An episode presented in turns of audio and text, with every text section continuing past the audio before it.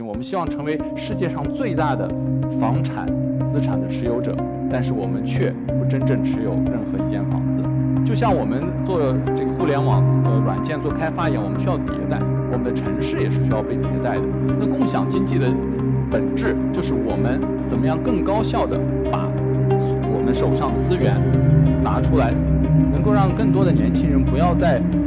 不停的为了能够在自己工作、拼搏、生活的这个城市生态系统生存下去，而把自己的时间和生命都消耗在存钱买房这件事情上，建造城市的不再是凯撒，而是你我。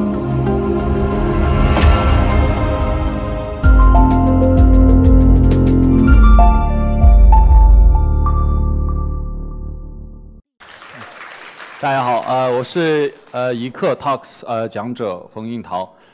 那其实我们一说到未来呢，大家都会觉得有一些忐忑，同时又充满了期待。为什么？我们希望呃我们的未来比现在更好，所以我们充满了期待。但是我们又很不安，因为明天可能会很不一样，房价可能上涨，工作可能会会会丢掉，这个呃自己的男朋友女朋友可能会会离自己而去。呃，我来跟大家讲一讲。呃，我觉得我们可以用什么样的方式去改变我们拥有这个世界、拥有这个城市、拥有世界里面的空间，也就是改变我们自己拥有未来的方式。这个我一般是在上海生活的，其实我每次来北京都有几个特别深刻的感受：一个是雾霾真的好给力，一落地就能感受到；第二呢是马路确实很宽，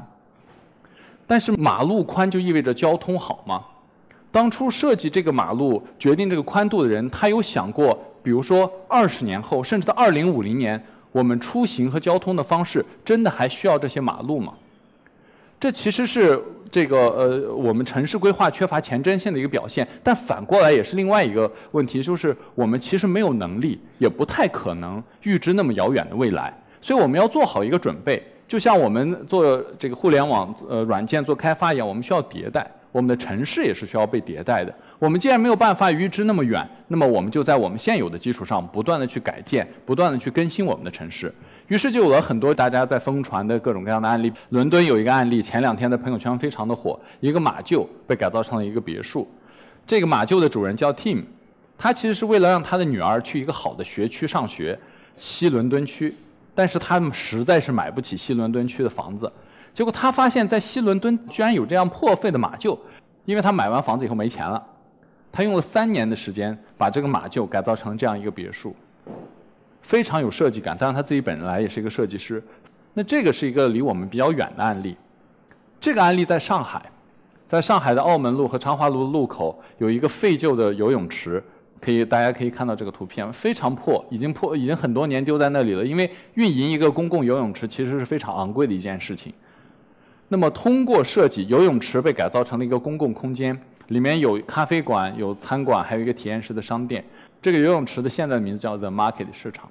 非常简单。它，但是它却变成了又又一个面向公众开放的这样符合现在需求的这样一个空间。英商信和棉纱厂，这也是这个上海的一个工厂，周氏家族这个棉纱厂，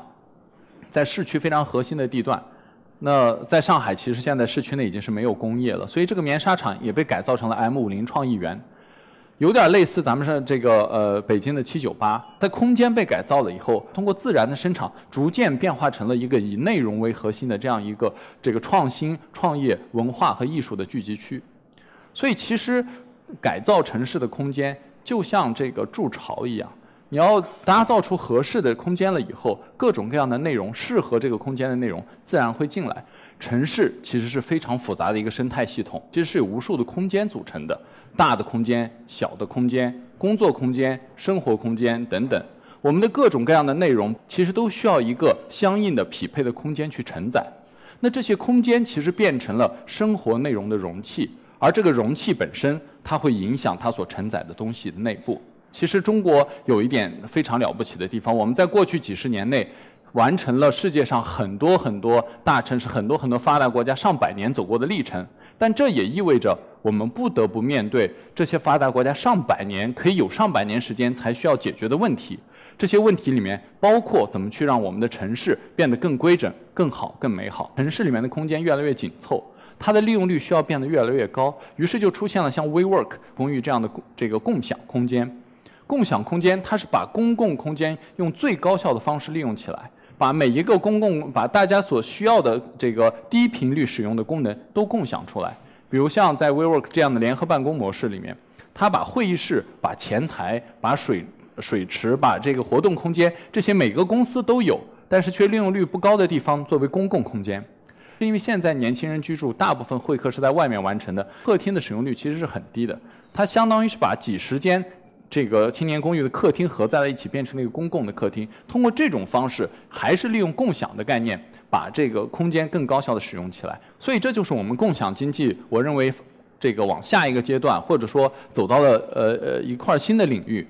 Uber 大家比较熟悉，它把车作为一个资产共享了出来。Airbnb 他把房子，每家人可能有住这个三室两厅，但是他有一间空房，通过 Airbnb 这样共享出来，他这个成了全球最大的短期居住的供应商。然后后面有 Uber，呃，后面有这个摩拜单车和和滴滴，那他们也是在出行方面做到了共享。那共享经济的本质就是我们怎么样更高效的把我们手上的资源拿出来碎片化的去分享。所以我们觉得空间其实也是这样，也是可以被共享的资产。那除了共享，还有一块是共创。其实任何一个东西在被享用之前，在被那我们要考虑到他们是怎么被创造出来的，他们是怎么被拥有、被持有的。共享仅仅是解决了我们怎么用的问题，但我们没有解决我们怎么去创造、怎么去这个共同拥有的问题。所以共创是一个非常巨大的这个课题，怎么样把大家的智慧、脑力、资源。用有效的系统化的方式集结在一起，去完成创造这这一个更重要的步骤。当然，这是一个问号。其实也有很多的这个呃人在试图在尝试用不同的模式去完成这一点。但是，其实这是我我相信是一个非常长期的，对我们整个社会发展有巨大挑战的问题。所以，它是一个没有答案的，但是我们认为非常重要的一个阶段。那如果解决不了共创，能不能我们比共享再往前迈一步，来解决共有的问题？其实大家去拥有一个东西，不管它是车还是房子也好，我们都冲着两件事儿：一个是我想拥有一个资产；第二件事儿是我希望使用它。现在在买很很多年轻人在城市里面生活，往往无力无心来完成买房这件事情嘛。大家会觉得没有安全感，在这个城市里面没有属于自己的这个空间。那我们能不能通过共有的方式来解决这个问题呢？因为其实买房无非是。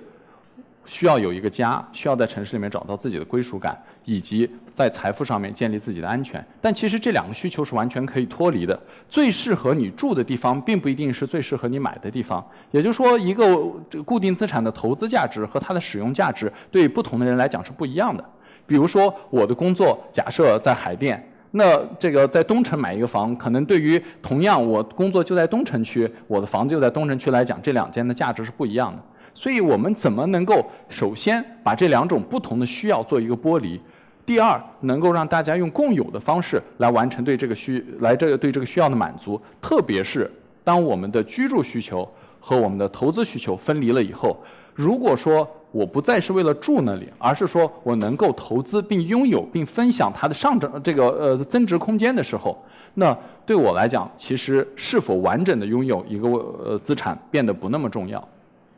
那由此而生，我们觉得很这个呃经济发展或者说经济模式的改变，在共享经济之后，会有很大的一块是被共有经济所驱动的。共有经济之后，还有一块是共创经济。那么这什么叫做共有经济呢？共有经济就是我们不再是整块的独占性的去拥有一块资产，而是。按份的、碎片化的去拥有我们应该拥有的东西，更灵活的、门槛更低的，怎么样去做到呢？我们把固定资产分散化，用如果用做金融的这个呃呃人的话来讲，就叫做资产证券化，也就是我们按份去拥有这个呃房产，我们用合约和这个金融产品的方式，把每一个份额固定下来。呃，那种房地产开发商进来投资几十亿。做一个房产开发的时代已经过去了，现在的时代是属于我们每一个生活在城市里面的人，怎么把我们自己身边的生身边的空间变得更美好的这样一个过程，不再是说几十万平米、几十万平米的改造和开发，而是几百平米、一百平米，甚至几十平米，甚至十几平米。我们之前曾经有一个项目是十四平米的一个房子的改造，十几平米的房间的改造的升级，能够让生活变得更美好。所以，创造城市的不再是大机构。而是我们每一个人，也就是说，建造城市的不再是凯撒，而是你我。所以我们有一个呃呃小小的梦想，或者说，